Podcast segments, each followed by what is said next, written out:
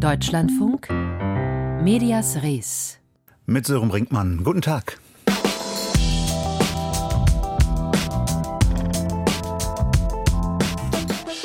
Wie steht es um die Vorbereitungen für die Weihnachtsmärkte in der Region? Welche neuen Gebühren fallen an in meiner Stadt?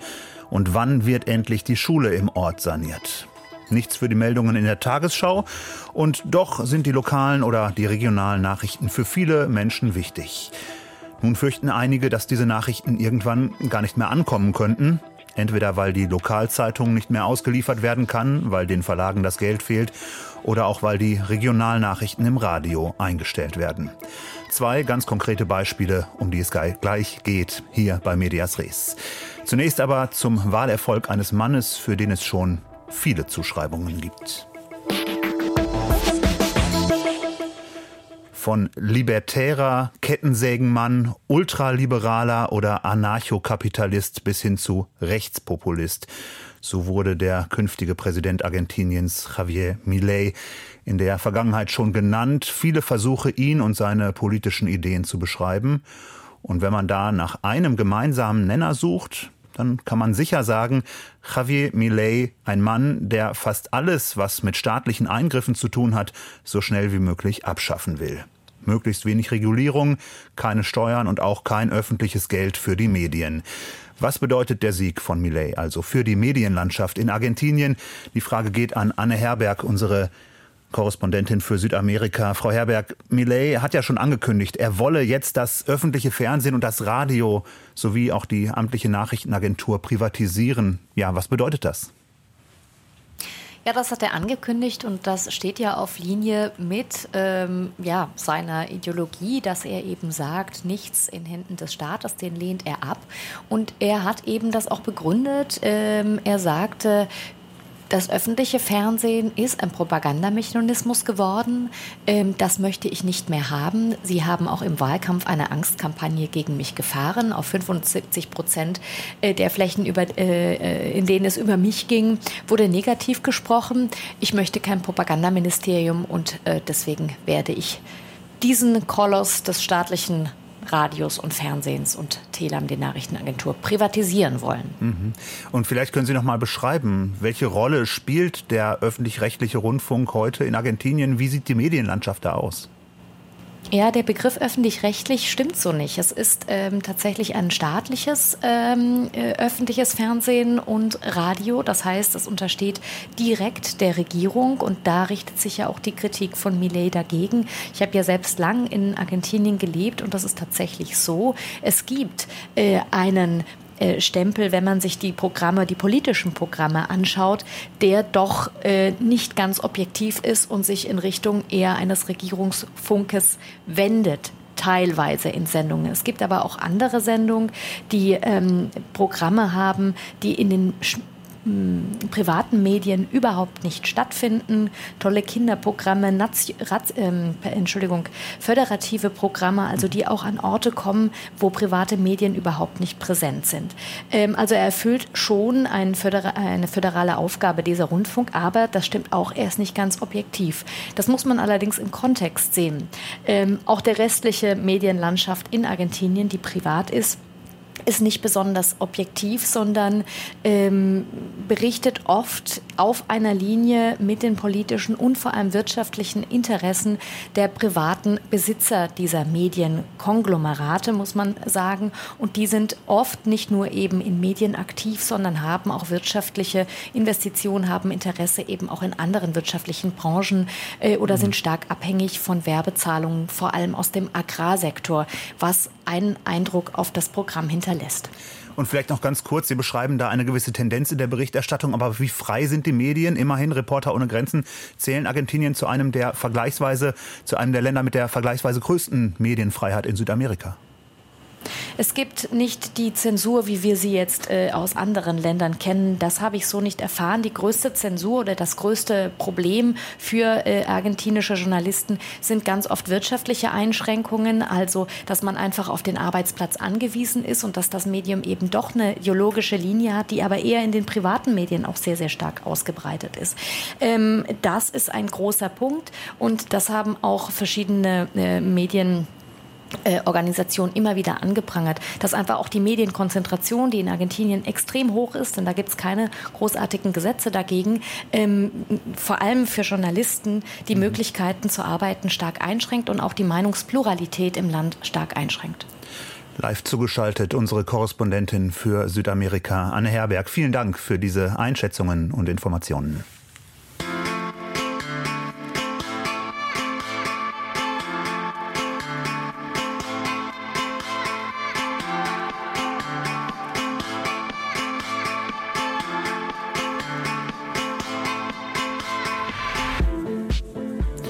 Die Nachrichten aus der Region, die klingen ganz anders auf der Schwäbischen Alb als in der Uckermark, wenig überraschend.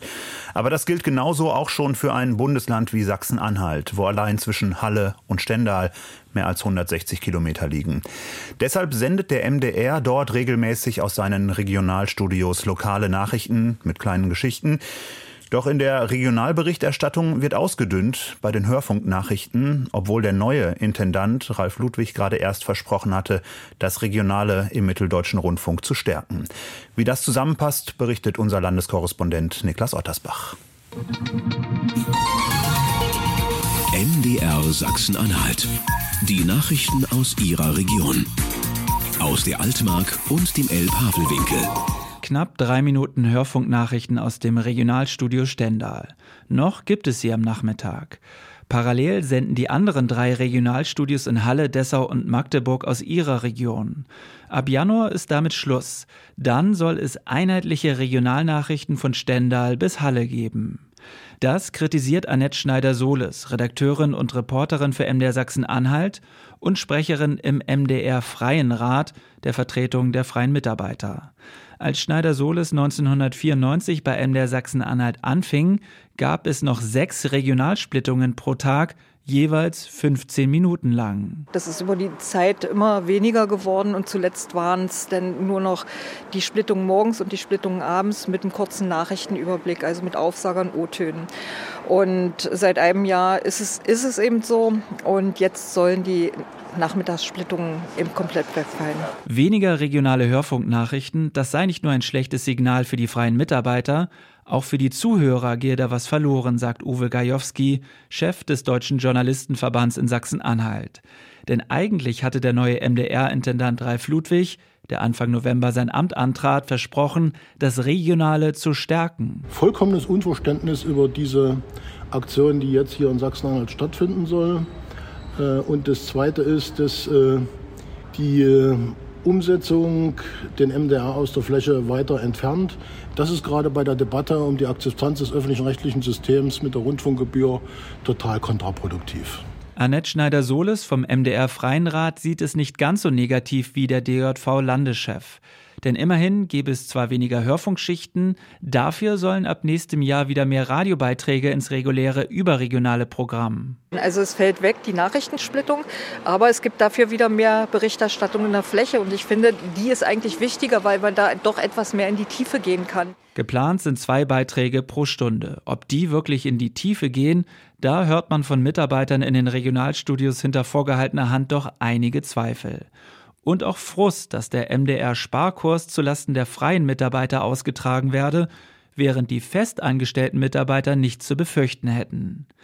MDR-Landesfunkhausdirektor Tim Herden verweist dagegen darauf, dass auch drei feste Stellen abgebaut würden. Herden begründet die Kürzung damit, dass er in Sachsen-Anhalt nach Vorgaben des Intendanten rund eine Million Euro sparen muss. Tim Herden sieht im Ende der regionalen Hörfunknachrichten am Nachmittag auch positive Aspekte, Wer mehr fürs ganze Land statt für die Regionen sende, schaffe auch mehr Zusammenhalt. Ich sehe ein Problem in Sachsen-Anhalt. Ich komme selbst aus Sachsen-Anhalt, dass es auch 30 Jahre nach Entstehen dieses Landes oder Wiedererstehen dieses Landes immer noch Probleme hat mit seiner eigenen Identität. Und ich glaube, es ist ganz wichtig, dass die Menschen überall, wo sie uns hören, auch wissen, was in anderen Landesteilen passiert, weil das auch, glaube ich, den Zusammenhalt und auch die Identität in diesem Land stärkt. Geht es nach einer Umfrage des MDR Freien Rats, dann könnte man anderswo sparen als bei den regionalen Hörfunknachrichten. Ganz oben auf der Liste die Ruhegehälter für die Direktoren. Rund 15 Millionen Euro muss der MDR für diese Gelder vorhalten. Allerdings nicht für Tim Herden, der erst vor knapp einem Jahr seinen Job als Landesfunkhausdirektor angetreten hat. Ich bin ja das beste Beispiel. Ich habe keinen Vertrag mit Ruhegehalt. Ich verdiene weniger als meine Vorgängerin. Ich habe keine Aufwandsentschädigung und äh, ich fahre keinen Dienstwagen. Also äh, bei mir ist schon sehr viel gespart. Insofern treffe der Sparkurs alle, auch das Fernsehen und die Verwaltung. Allerdings ist der Hörfunk der größte Posten im Landesfunkhaus, deswegen seien dort die Einschnitte am größten. Niklas Ottersbach zum Sparkurs im MDR Regionalprogramm in Sachsen-Anhalt.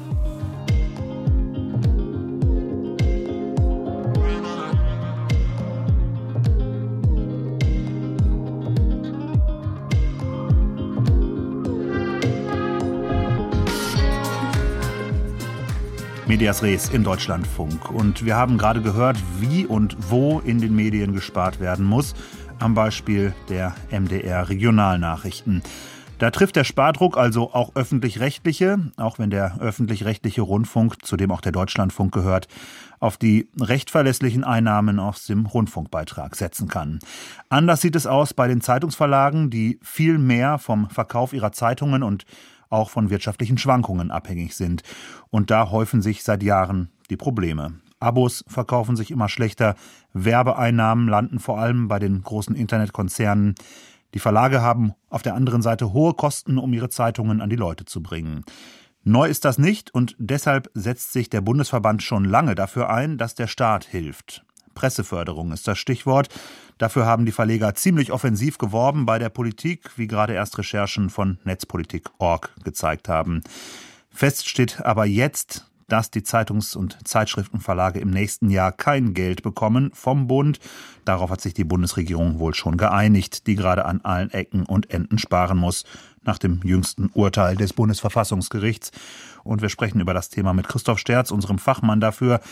Also Herr Sterz, erstmal kein Staatsgeld für die Verlage? Ganz genau. Da ist kein Geld vorgesehen im Haushalt fürs nächste Jahr. Bedeutet aber auch, dass die Verlage sehr wahrscheinlich in der ganzen laufenden Legislaturperiode kein Geld mehr bekommen werden. Es ist nämlich unwahrscheinlich, dass die Bundesregierung in einem Jahr, also dann relativ kurz vor der nächsten Bundestagswahl im Herbst 2025, dass die da noch äh, Geld locker machen wird für das Projekt, weil es erstens umstritten ist und zweitens im Vergleich zu den vielen Krisen um uns herum wahrscheinlich auch nicht wichtig genug erscheint, um es noch ganz schnell in den letztmöglichen Haushalt der Legislatur zu pressen. Heißt also, die Presseförderung ist vom Tisch mindestens bis zur nächsten Bundesregierung. Und war das so zu erwarten? Ja, einerseits ja, weil angesichts der knappen Kassen und der vielen anderen Themen jetzt nicht zu erwarten war, dass die Bundesregierung gleich mehrere hundert Millionen Euro einplant für die Verlage. Um so viel Geld hätte es dann schon gehen müssen. Andererseits haben viele Politikerinnen und Politiker immer wieder gesagt und auch fast bis zum Schluss, naja, also die Presselandschaft in Deutschland, die ist wichtig, wir wollen euch helfen, ihr habt Probleme und äh, sonst könnte passieren, dass einige Landkreise keine eigene Lokalzeitung zum Beispiel mehr haben. Bis zum SPD-Chef Lars Klingbeil ging das, der das äh, vor ein paar Wochen noch gesagt hat. Und deswegen zeigen sich jetzt auch die Verlegerverbände ganz schön enttäuscht, äh, zumal dieses Thema auch im Koalitionsvertrag steht und in der letzten Legislaturperiode stand es auch schon mal mit 220 Millionen Euro im Haushalt, aber ist dann unter anderem wegen rechtlicher Bedenken kurz vor knapp doch noch gescheitert. Das klingt nach hin und her und Sie haben eben die Sorgen angesprochen, dass manche Landkreise vielleicht keine Zeitung mehr bekommen. Aber wenn wir auf die Verlage blicken, was bedeutet das für die? Ja, die müssen gucken, wie sie ohne die Millionen vom Staat zurechtkommen. Sie haben die Probleme der Verlage angesprochen. Äh, die ersten Verlage in einzelnen Regionen beliefern jetzt auch äh, diese Region schon nicht mehr mit gedruckten Zeitungen. Das ist so in Thüringen und Brandenburg. Da gucken gerade auch alle Verlage in Deutschland hin, wie das läuft. Ob das auch eine Option für sie sein könnte, so zumindest äh, in manchen Landkreisen komplett aufs Digitale umzusteigen oder auch nur noch am Wochenende eine gedruckte Zeitung rauszubringen. Und die Lobbyverbände, die müssen sich jetzt auch überlegen, was sie machen. Es gibt zum Beispiel noch andere Optionen, sowas wie Mehrwertsteuer auf Zeitungen abzuschaffen. Aber auch das müsste dann die Bundesregierung und der Bundestag auch erstmal beschließen würde auch wiederum Geld kosten, wenn mhm. dann die Mehrwertsteuer da entfiele.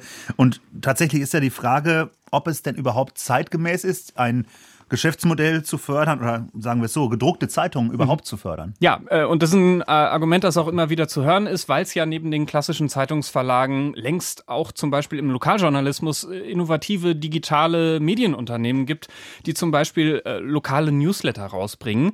Und deshalb sagen diese reinen Digitalmedien auch, es wäre viel schlauer, eine Förderung einzuführen für innovativen digitalen Journalismus und jetzt nicht um Zeitungen von A nach B zu bringen. Nur gibt es da bei der Bundesregierung erst recht keinen Plan, was das Ganze angeht, obwohl es da wirklich genug Gutachten und Expertisen und so weiter gibt und das längst hätte angegangen werden können. Aber das mit dieser gescheiterten Medienförderung, das steht leider symbolisch für eine mindestens auf Bundesebene komplett gescheiterte Medienpolitik. Ein hartes Urteil. Warum sehen Sie das so? Ja, also für Medienpolitik, das äh, zum Hintergrund sind ja eigentlich in Deutschland die Bundesländer zuständig. Aber es gibt gerade, was die private Medienwirtschaft angeht, schon auch für den Bund Möglichkeiten. Und äh, es wäre vor allem auch wichtig, dass sich Bund, Länder und EU mal abstimmen, welche Medienpolitik sie eigentlich so verfolgen wollen. Es fühlt sich nur in der aktuellen Bundesregierung offensichtlich niemand zuständig, wenn wir mal in den Koalitionsvertrag äh, gucken. Da steht schon einiges drin zum Thema Medien. Also zum Beispiel ein geplanter Auskunftsanspruch der Presse gegenüber Bundesbehörden eine Bund-Länder-AG, in denen die Medienthemen besprochen werden sollen oder dass Journalismus steuerlich als gemeinnützig anerkannt wird. Aber das ist alles äh, entweder längst vom Tisch äh, oder äh, ist nie beschlossen worden, obwohl gerade die Gemeinnützigkeit dutzendfach gefordert und diskutiert worden ist. Aber da kommt einfach nichts. Das ist schon ein ziemliches Armutszeugnis und äh, was Medienthemen angeht, da ist die Bundesregierung bis jetzt zumindest fast komplett blank. Deutliche Worte von Christoph Sterz, unserem Experten für die Medienpolitik, mit dem ich unter anderem über das Thema Presseförderung gesprochen habe. Vielen Dank. Aber gerne.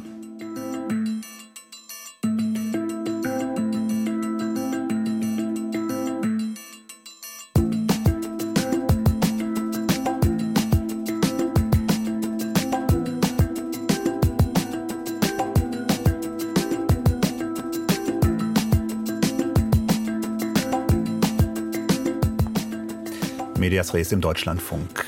Bei all den Meldungen aus Gaza oder der Ukraine und ganz aktuell bei den Haushaltsnöten der Bundesregierung, ein Thema wird in den Medien fast nie so ganz verdrängt, das Thema Migration. Und in dem Zusammenhang wird viel von Überlastung, von Abschiebung, von Grenzschutz gesprochen. Ganz anders übrigens als 2015. Da war die Berichterstattung jedenfalls anfangs stark geprägt von der viel zitierten Willkommenskultur. Wodurch die Medienberichterstattung beeinflusst wird und wie diese wiederum uns als Gesellschaft prägt, dazu wurde in, der vergangenen, in, der, in den vergangenen Jahren viel geforscht und gerade zuletzt war von Flucht- und Migrationsforschern viel Kritik zu hören. Annika Schneider mit einem Blick auf die aktuelle Debatte in den Medien und in der Politik und speziell auf eine Partei, die sich das Thema besonders auf die Fahnen geschrieben hat. Migration und Flucht. Für die AfD ist das nicht irgendein Thema, sondern eines, mit dem sie eine Strategie verfolgt. Der rechtsextreme AfD-Politiker Björn Höcke drückte das 2018 bei einer Bürgerversammlung in Lutherstadt Eisleben so aus. Wer die Begriffe prägt, der prägt die Sprache. Wer die Sprache prägt, der prägt das Denken. Wer das Denken prägt, prägt den politischen Diskurs. Und wer den politischen Diskurs prägt, der beherrscht die Politik, egal ob er in der Opposition ist oder in der Regierung. Kampf um die Begriffe. Der Begriff Flüchtling ist so ein Kampfbegriff. Dieser Begriff Flüchtling, der erzeugt Anteilnahme, Mitleid. Die Strategie, Begriffe zu prägen, scheint aufzugehen. Noch vor einigen Jahren sei in Medien viel über Flüchtlinge, Geflüchtete und Schutzsuchende geschrieben worden, sagt der Politik- und Rechtswissenschaftler Maximilian Pichel, Professor an der Hochschule Rhein-Main. Wir können eigentlich in den letzten ein, zwei Jahren wirklich sehr gut beobachten, dass fast nur noch über Migration, Migrantinnen oder eben irreguläre Migration gesprochen wird. Und dass auf einmal unter dem Begriff der irregulären Migration auch ganz viele Menschen fallen, die schutzbedürftig sind. Und da sehen wir eine sehr starke Verwischung von solchen Begriffsgrenzen und sehen eben auch, dass diese Strategien von rechten Akteuren durchaus auch Erfolg gehabt haben. Teilweise werde die Debatte inzwischen faktenfrei geführt, kritisiert Pichel. Ein Beispiel. Die meisten Asylanträge stellen weiterhin Menschen, die Anspruch auf Schutz haben. Laut Bundesamt für Migration und Flüchtlinge kamen im Oktober die meisten Antragsteller aus Syrien, der Türkei, Afghanistan, dem Irak und dem Iran. Wir reden aber in der Öffentlichkeit darüber, als ob alle Menschen, die hierher kommen, irgendwie keinen Schutzbedarf hätten. Das Gegenteil ist der Fall. Maximilian Pichel hat deswegen im September einen Aufruf veröffentlicht, gemeinsam mit knapp 270 Kolleginnen und Kollegen aus der Migrations- und Fluchtforschung. Darin heißt es, rechtsstaatliche und menschenrechtliche Minimalstandards würden für populistische Überschriften geopfert. Auch ein Forscherteam der Uni Hildesheim bemühte sich Anfang November, die Debatte mit Zahlen anzureichern. Mit einer nicht repräsentativen Umfrage zeigten die Wissenschaftler, dass längst nicht alle Kommunen so überlastet sind, wie behauptet. Knapp 60 Prozent der befragten Verwaltungen beschrieben die Lage als herausfordernd, aber noch machbar. Solche Differenzierungen geraten in der Medienberichterstattung schnell unter die Räder.